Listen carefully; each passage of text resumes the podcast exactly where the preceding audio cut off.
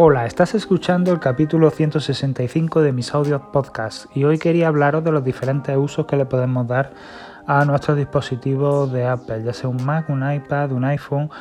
El iPad, por ejemplo, pues lo tenemos en muchos tamaños, ¿no? Tenemos el tamaño de pequeñín, el iPad mini, sobre de unas 8 pulgadas aproximadamente. Tenemos el, el iPad Air de unas 10 pulgadas el, Pro de 11 y el, y el Pro grande de, 12,9. ¿no? Estos, estos iPads pues cambia mucho el uso dependiendo de, ya os digo, del tamaño de pantalla. El iPad mini está más bien enfocado para un uso pues más portátil, ¿no? Quizá, ¿no? Eh, un uso que, bueno que podamos darle en, en la calle, ¿no? Por ejemplo, si lo llevamos en una bandolera, en una chaqueta, también podemos darle un uso más profesional, ¿no? Por ejemplo, llevarla en una bata de médico y consultar cualquier eh, el historial de un paciente, por ejemplo, o una imagen de, una radiografía, de un tag, etcétera. Y, bueno, también se le puede dar un uso para un niño, ¿no? Por su tamaño, ¿no? Es un iPad que, que tiene un tamaño muy, muy, muy apropiado para niños, ¿no? Y luego muy ligero también. Este iPad, en, cambio, no tiene eh, Smart Connector, por lo que no, no podemos ponerle un Magic Keyboard, ¿no? que es el, teclado compatible con los otros modelos de iPad, por lo cual no podríamos usarlo como un ordenador. Pero claro, es que con el tamaño que tiene es lógico, ¿no? El, el, tamaño del teclado sería minúsculo y nuestros dedos apenas podrían teclear sobre, sobre ese teclado tan pequeño, por lo cual pues no, no, no conviene, ¿no? Es un, más bien eh, un iPad para usarlo como un iPad, ¿no? Como, no como un ordenador. Eh, y bueno, pues ya os digo, como es compatible con el Apple Pencil, eh, en este caso el Apple Pencil 2, también con el Logitech Crayon y con el 1, por supuesto, el Apple Pencil 1 también, pues podemos dibujar en él, hacer algún boceto, tomar anotaciones. Eh, bueno, con el tamaño de pantalla que tiene es más complicado dibujar, ¿no? Porque no hay mucha superficie. Eh, entonces sería más bien para tomar notas, ¿no? El Apple Pencil lo usaríamos para tomar notas. Eh, entonces, bueno, pues estaría, está bien, la verdad, porque podemos sujetar con una mano este iPad, dado su tamaño tan, tan minúsculo, y usar el pencil, ya os digo, para tomar nota en cualquier momento. Y como ahora también el eh, iOS 15 y bueno, y iOS 14 también lo hacía, es capaz de, convertir nuestro texto eh, escrito a mano eh, en texto mm, en texto de ordenador, ¿no? Y ponerle cualquier fuente, tamaño, color, etcétera. Pues, pues magnífico, o sea, es la herramienta perfecta, ya os digo, para tomar notas en cualquier eh, caso ¿no? que, pueda, que pueda ocurrir, ¿no? tanto en casa como en el trabajo, eh, en fin. para el uso universitario, por ejemplo, uso de clase, no lo recomendaría. Para ese uso es casi mejor un iPad Air. ¿vale? El iPad Air es un iPad que bueno, tiene una pantalla ligeramente más pequeña que la del iPad 11, el iPad Pro 11 de 11 pulgadas perdón, y, bueno, este iPad Air eh, también es un poquito menos potente. Eh, la pantalla no, no, tiene refresco de la pantalla del iPad Pro, pero es apenas imperceptible, ¿no? Entonces, para un uso de clase, un uso universitario, pues está muy bien. También tenemos eh, el iPad clásico de toda la vida con sus buenos marcos y su Touch ID que, bueno, que, tiene un precio bastante inferior y nos puede también venir muy bien ya que económicamente sale bastante más barato y también es compatible con el Pencil 1, no con el Pencil 2, ¿vale? Ya que el Pencil 2 solo es compatible con los modelos que tienen los, los cantos cuadrados, ¿no? Eh, porque mm, para cargarlo hay que apoyarlo sobre eh, uno de los cantos del iPad. Entonces, como el iPad clásico tiene los cantos redondeados, es imposible, ¿no? No está preparado, no está diseñado para, cargar este tipo de, lápiz, ¿no? También podemos usar el Logitech Crayon, que está muy bien. Mi niña lo tiene y la verdad que, va genial porque tú lo enciendes, dejas el botón mm, apretado unos segundos y eh, se, se sincroniza automáticamente con el iPad que tenga más cercano. Entonces no tienes que vincularlo a uno o a otro iPad bueno, con el Pencil 2 también ocurre lo mismo. Si yo mm, pongo a cargar el Apple Pencil en un iPad y luego lo pongo a cargar en otro iPad, se, sincroniza automáticamente. Lo que pasa es que el Logitech Crayon no tiene esta carga magnética, tienes que cargarlo con un cable, en este caso un cable Lightning, ¿vale? Eh, entonces, pues ya os digo, el, uso del iPad Air me parece más bien para un, uso universitario, quizá, ¿no? El, iPad clásico quizás más bien para el cole, ¿no? Para el colegio. Mm, bueno, lo típico, ¿no? Que regalan en la escuela, bueno, regalan, que, que pagamos en las escuelas por, por, un, por un iPad y, bueno, nuestros niños lo usan. va con su fundita, sus historias, como ya os conté en el otro capítulo que grabé el otro día. Y bueno, pues, pues va bien, para esto, para los niños está bien. Para un uso universitario, pues yo recomendaría el iPad Air o un uso a lo mejor en casa que no exija realmente mucha potencia ni, ni una gran pantalla, ¿no? Y ya para, eh, para un uso más profesional, ¿no? Pues si nos gusta editar vídeos, nos gusta hacer retoque fotográfico, eh, bueno, nos gusta hacer nuestras presentaciones, aunque en el iPad Air se puede hacer perfectamente, pero bueno. Mmm, si queremos más capacidad quizá, ¿no? Pues el iPad Pro es ideal, ¿no? Eh, el iPad Pro de 11 pulgadas. Y el de 12 pulgadas es para un profesional ya más mayor, ¿no? El, iPad Pro de 12,9 pues tiene una pantalla eh, XDR, ¿no? Que bueno, que es eh, con nano LED o mini LED, mejor dicho y la verdad que, se ve espectacular, ¿no? Pero eso ya para una exigencia total, ¿no? El precio se sube muchísimo, estamos hablando de 1.400 euros, el modelo más barato, y, y, solo viene el iPad, ¿no? Luego hay que comprarle el Magic Keyboard que son otros 400 euros, y si quieres un pencil, pues ya sabes que son otros ciento y pico euros. Por lo cual, eh, al final se te, se te sube a 2.000 euros, ¿no? Prácticamente. Eh, ¿Cómo podemos usar estos iPads? Bueno, estos iPads se pueden usar, ya os digo, en modo iPad, ¿no? en modo tableta. Eh, lo podemos usar tanto en vertical como en horizontal. Eh, las aplicaciones en pantalla se van acomodando dependiendo de la orientación que tengamos. Prácticamente todas las aplicaciones que, se, que están en la Apple Store, en la App Store, mejor dicho, son compatibles con las dos orientaciones. Y ya os digo, podemos usar como tableta, con el pencil, podemos escribir texto con, con el mismo pencil, ya os digo, y, transcribir, podemos escribir con teclado en pantalla, podemos escribir con, con el Magic Trackpad, que se conecta con el Mac Connector por detrás. Eh, podemos eh, eh, conectar un teclado Bluetooth, podemos usar un mando de videojuegos, tanto de PlayStation como de Xbox, o el Nimbus, Nimbus Steel Series que nos permite jugar vía Bluetooth. Estos dispositivos también nos permiten navegar por los menús del, iPad perfectamente. Y luego pues, también podemos usar un trackpad, un ratón inalámbrico, bien de Apple o bien de otra marca. ¿no? Tenemos muy buenos ratones también de Logitech. Y bueno, pues ya os digo, mm, quizá el iPad es el dispositivo que más uso puede tener, ¿no? porque nos permite hacer miles de cosas y tenemos un tamaño muy diferente, ya os digo, desde el iPad mini hasta el iPad Pro mm, de 12,9 pulgadas.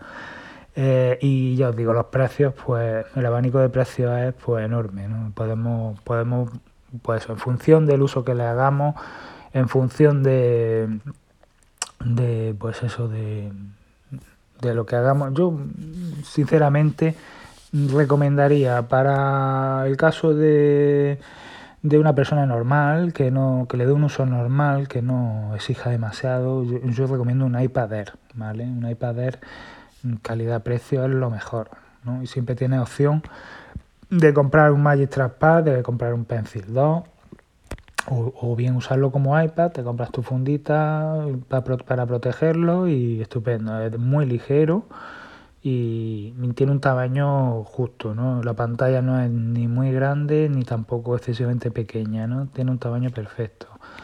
El iPad mini, bueno, es para un, caso más excepcional, ¿no? Quizá, ¿no? Para niños, para, ya digo, para profesionales eh, que quieran hacer un uso muy portátil del dispositivo y ya está. Y bueno, los Pro ya pues pertenecen a, una gama pues más exigente, ¿no? Si eres más exigente, si te gusta eh, pues trabajar la imagen, el audio, el vídeo, pues ya mejor meterse en el Pro y ya los tamaños pues ya en función de, tus necesidades. Eh, un, bueno, un iPad Pro de 11 pulgadas muy ligero, está ligero como un iPad Air y para llevártelo por ahí y tal, en, en, en alguna ocasión pues está muy bien. El 12 ya es demasiado grande, demasiado pesado. Si le, si le pones un Magic Pad también se hace mucho más pesado. Aparte de que es caro, ¿no? Entonces eh, sería para un uso quizás en casa o en el trabajo que puedas llevártelo de un lado a otro, pero no es para ir andando con el, con el iPad Pro por ahí ni viajando con él, porque no, se hace pesado. Y yo para, para ese peso prefiero un iPad Air, por ejemplo, un iPad Pro o sea, eh, perdón, un, eh, un, MacBook Air o un MacBook Pro, ¿vale? Porque es bastante más ligero y te da más potencia y bueno, para, para un uso más... Lo que es el flujo de trabajo es mucho mejor, ¿no? El caso de los Mac es, lo que ocurre, ¿no? Que tenemos diferentes tipos ¿no? de estilos de trabajo. Podemos usar un sobremesa, podemos optar por un todo en uno como el iMac o podemos optar por, por un portátil. ¿no? Los portátiles entre el MacBook Air y el MacBook Pro apenas hay diferencia. Eh, lo único, bueno, pues es el precio y, claro, la potencia, por supuesto. Entonces, pues, eh, ¿qué recomendaría yo? ¿Qué más recomendaría yo? Bueno, pues mira, por un lado tenemos los Mac Mini. Los Mac Mini son una especie de servidores, ¿no? los podemos usar de estación de trabajo como un Mac Pro, pero en pequeñito, bastante más barato. Los M1 de ahora son muy potentes. Eh, yo, vamos, me lo compraría básico. Con el básico va, va a tirar muy bien, eso sí, te puede durar menos tiempo. Eh, si necesitas potencia para editar vídeo, para editar audio, para, mm, no sé, para retoque fotográfico, puede ser que se te quede corto en menos tiempo eh, entonces, bueno, ya podéis ir jugando con la memoria RAM y, el almacenamiento, ¿no? Pero ya sabes que, con Apple esas cosas se, disparan de precio. Eh, ventajas que tiene un Mac Mini. Un Mac Mini pues no tiene batería, está siempre conectado a, la red. Eh, bueno, en ese aspecto es más longevo. La batería al no desgastarse porque no tiene, pues nos da más longevidad. No tiene partes móviles, no tiene unidad de DVD no tiene mm, eh, discos duros, mm, lleva ya una memoria SSD, por lo cual el Mac Mini es para toda la vida prácticamente. Es muy difícil que un Mac Mini se te pueda romper. Es un, ordenador que te puede durar 10 o 12 años perfectamente, dándole un uso normal. El, el, iMac, el iMac es un todo en uno. Eh, el iMac la ventaja que tiene es que no tienes que comprar monitor, ni teclado, ni ratón, ya que te vienen incluidos. Te sale un poquito más caro que un Mac Mini, eh, pero no puedes elegir pantalla, no puedes elegir tamaño, no puedes elegir modelo ni marca de pantalla y, y lo mismo ocurre con el teclado y ratón. Sí, eh, puedes comprar luego un ratón y un teclado aparte, pero el, que viene de Apple por defecto mm, tienes que pagarlo, ¿no? Cuando te compras el iMac. Eh, puede engancharle eh, cositas por detrás, pero los puertos son limitados, cosa que en el Mac Mini tienes muchísimos más puertos para elegir qué es lo que quieres conectar, ¿no? Y puedes, puedes conectar discos duros, puedes conectar, mm, no sé, otro monitor, puedes conectar que sí, que en un iMac lo puedes hacer también perfectamente, pero tienes menos puertos ¿no? y menos opciones. ¿no? En un Mac Mini, por ejemplo, tienes HDMI, un puerto HDMI. Eh, en fin, que el Mac Mini te da más juego quizá, ¿no? Pero claro, te exige comprar aparte una pantalla, comprar aparte un ratón y un teclado. Y al final, si juntas todo, te sale más barato comprar un iMac, ¿no?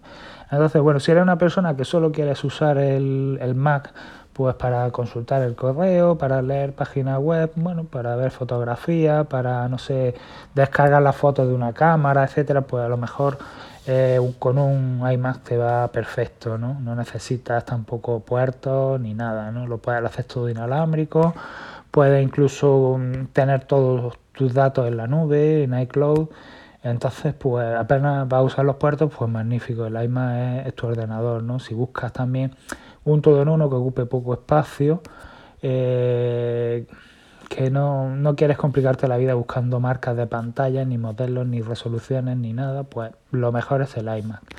que te gusta personalizar tu ordenador y tener un ordenador a tu gusto con tu webcam, con tus altavoces, con tu tal, pues entonces el Mac Mini es tu, tu ordenador. Y en caso de los portátiles, pues tenemos mm, ventajas e inconvenientes. Los inconvenientes ya sabéis cuáles son, la batería. Eh, la batería se agota, entonces tenemos que cargarlo. Pero bueno, luego nos da eh, la ventaja de que son portátiles. ¿Qué es lo que pasa cuando un ordenador es portátil? Que te lo puedes llevar a cualquier parte. Eh, si me lo llevo, si me lo llevo a cualquier parte, puedo tenerlo en casa conectado a un monitor perfectamente. Te compras tu monitor, te compras tu teclado, te compras tu ratón y conectas el MacBook Air o el MacBook Pro, lo conectas directamente al monitor, automáticamente se enciende la pantalla, se conectan tus teclados y ratones inalámbricos y, empieza a funcionar perfectamente. Hay unas peanas magníficas para colocar eh, de modo vertical nuestro, nuestro MacBook Air o MacBook Pro, eh, de manera que no ocupen apenas espacio y lo puedes usar perfectamente. ¿Qué ventaja tiene esto? Eh, sobre un portátil y un sobremesa?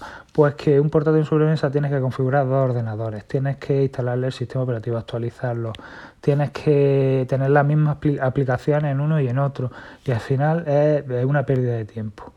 Yo para mi gusto mm, es mejor tener un, portátil, un MacBook Air, un MacBook Pro, usarlo de manera portátil, tener todas tus aplicaciones actualizadas, instaladas, todo configurado. Y si quieres eh, un uso de sobremesa, directamente te va a tu escritorio, lo conectas al monitor, teclado y ratón se conectan automáticamente y tienes todo, todo lo que tienes en el portátil lo tienes en una pantalla de 30 o de 40 pulgadas o de lo que sea 4K o de lo que tú te hayas comprado. LG, Samsung, de la marca que tú quieras. Entonces, pues tienes sobremesa y portátil. Y solo tienes que preocuparte de configurar un ordenador, no varios ordenadores. ¿Vale?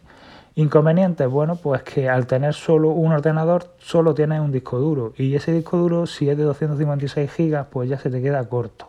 ¿Vale? A lo mejor. Entonces, si tienes dos ordenadores, un sobremesa y un portátil, pues ya tienes dos discos duros, en uno puedes guardar una cosa, en otro puedes guardar otra y bueno, puedes jugar ahí con, las capacidades, ¿no? Darle usos diferentes, ¿no? Todo esto ya depende de, ya os digo, las costumbres que tengáis, los usos que tengáis, si es para trabajar, si es para casa, si es para lo compartes con la familia, con tu mujer, con tu hijo, etcétera. Eh, ya eso ya eh, cada uso es personal ¿no? y tiene cada uno que hacerse su idea, sus esquemas mentales. ¿no? Eh, con el iPhone, con el iPhone pues tenemos muchos modelos también, tenemos partiendo, partimos del mini, ¿no? el, el iPhone mini hasta el Pro Max, ¿no? El mini pues tiene una pantalla que es muy pequeña, es de unas 5,8 pulgadas eh, pero bueno, como es SOLED, la del actual iPhone 13 y bueno, la del 12 también, eh, se ve muy bien, la verdad, se ve bastante bien y, bueno, no es tan mini. La verdad que me gusta, cada vez me gusta más ese modelo de iPhone porque eh, es más fácil de llevar en un pantalón, ocupa menos espacio y se ve bastante bien, ¿no? lo que pasa que bueno, pues tiene, al ser más pequeñito, tiene menos batería y si le hacemos un uso intensivo, pues puede ser que no nos llegue a final del día, ¿no? En tema de cámaras, pues van sobrados, por, lo menos en el iPhone 13 van súper bien con el tema de, de, pues de, de, doble, doble lente, es compatible con el, modo cinematográfico, ya os digo, podemos grabar en 4K, cámara lenta, time tenemos el sensor para hacer fotos en la oscuridad, eh, tenemos gran angular, tanto en la cámara FaceTime como en la trasera. En fin, que podemos hacer cualquier maravilla. Y ya os digo, como cámara de fotos, mm, ahora el, iPhone 13 mini parte de los 128 GB, por lo cual, pues magnífico. Podemos, no sé, podemos hacer casi cualquier cosa con ese teléfono. Y ya os digo, la batería, aunque es un iPhone pequeñito y dura no dura tanto como la de los grandes, dicen, vamos, según dicen, eh, bastante ha aumentado bastante su capacidad ¿no? en este último modelo, por lo cual pues puede ser eh, una opción bastante buena. Luego ya tenemos el iPhone 13 normal, el de 6,1 pulgadas y bueno, este pues tiene una pantalla bastante más grande. Yo para mi gusto es la pantalla perfecta porque Eh, al tener los cantos cuadrados, este, este modelo, tanto en el iPhone, el iPhone 13 como el 12, eh, realmente no abulta demasiado en el bolsillo. Si usamos una fundita delgada, pues puede ser un iPhone bastante bueno en todos los sentidos, ¿no? Bueno en el precio, bueno en tamaño de pantalla, bueno en batería y, por supuesto bueno en cámara y en potencia, ¿no? Es un iPhone magnífico. Yo, vamos, es el, iPhone estándar y el que aconsejo para la mayoría de, las personas, ¿no? Y luego ya está el Pro, ¿no? El Pro y el Pro Max. Estos teléfonos se suben mucho de precio, muchísimo.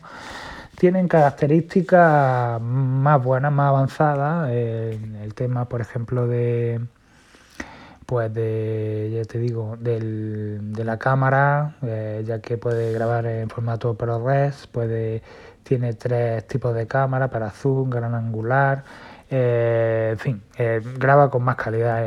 la pantalla se ve en HDR, graba en HDR también, en fin, que tiene cositas más profesionales, ¿no? Más, pues, pues que quizá todo el mundo no exige, ¿no? Es quizá para un uso más más profesional o más exigente, ¿no? Con la fotografía y sobre todo con el vídeo. Y, ya os digo, y estos pues tienen también la batería más grande, sobre todo el Pro Max, ¿no? El Pro es igual que la del, que la del 13 normal y corriente. Y ya os digo, esos tamaños pues son... El Pro Max pues ocupa bastante en el bolsillo, eh, sí que es verdad que se nota bastante que lo lleva pero bueno, también si lo lleva en una bandolera, pues casi que lo puede usar de mini tableta, ¿no? Se, acerca casi ya a las 8 pulgadas y pico que tiene el iPad mini, por lo cual pues casi que lo puede usar como tableta. La pena de este iPhone que todos tenemos y que algún día Apple mm, yo creo que, lo sacará es que no es compatible con el Pencil, por lo cual no podemos tomar nota sobre él. Tiene que hacer todo con los dedos. Pero bueno, eh, por eso yo creo que Apple tampoco lo hace para que, bueno, para que nos gastemos el dinero en un iPad mini, seguramente. Eh, y bueno, pues esos son los usos, ya os digo, que, podemos darle diferentes a nuestros dispositivos. Y bueno, que cada uno tiene que pensar y repensar qué uso le va a dar, ¿no? Eh, hacer un poco una revisión de, de nuestros hábitos diarios y decir, bueno, pues si yo lo voy a usar solo para esto, ¿para qué quiero lo otro si, si no lo necesito? y te puedes ahorrar perfectamente 100 euros, 200 euros, mm, simplemente por comprar algo que, no vas a usar, que lo vas a usar el primer día, pero luego no lo vas a usar. Entonces, mm, no merece la pena. Y bueno, espero que, os haya gustado este capítulo, que os haya servido un poco ¿no? para bueno, ser conscientes de las necesidades reales que, que tenemos y de bueno si merece la pena realmente gastarse un dinero o no en un, en un producto ¿no? y bueno eh, ya os digo eh, nos vemos en el siguiente episodio chao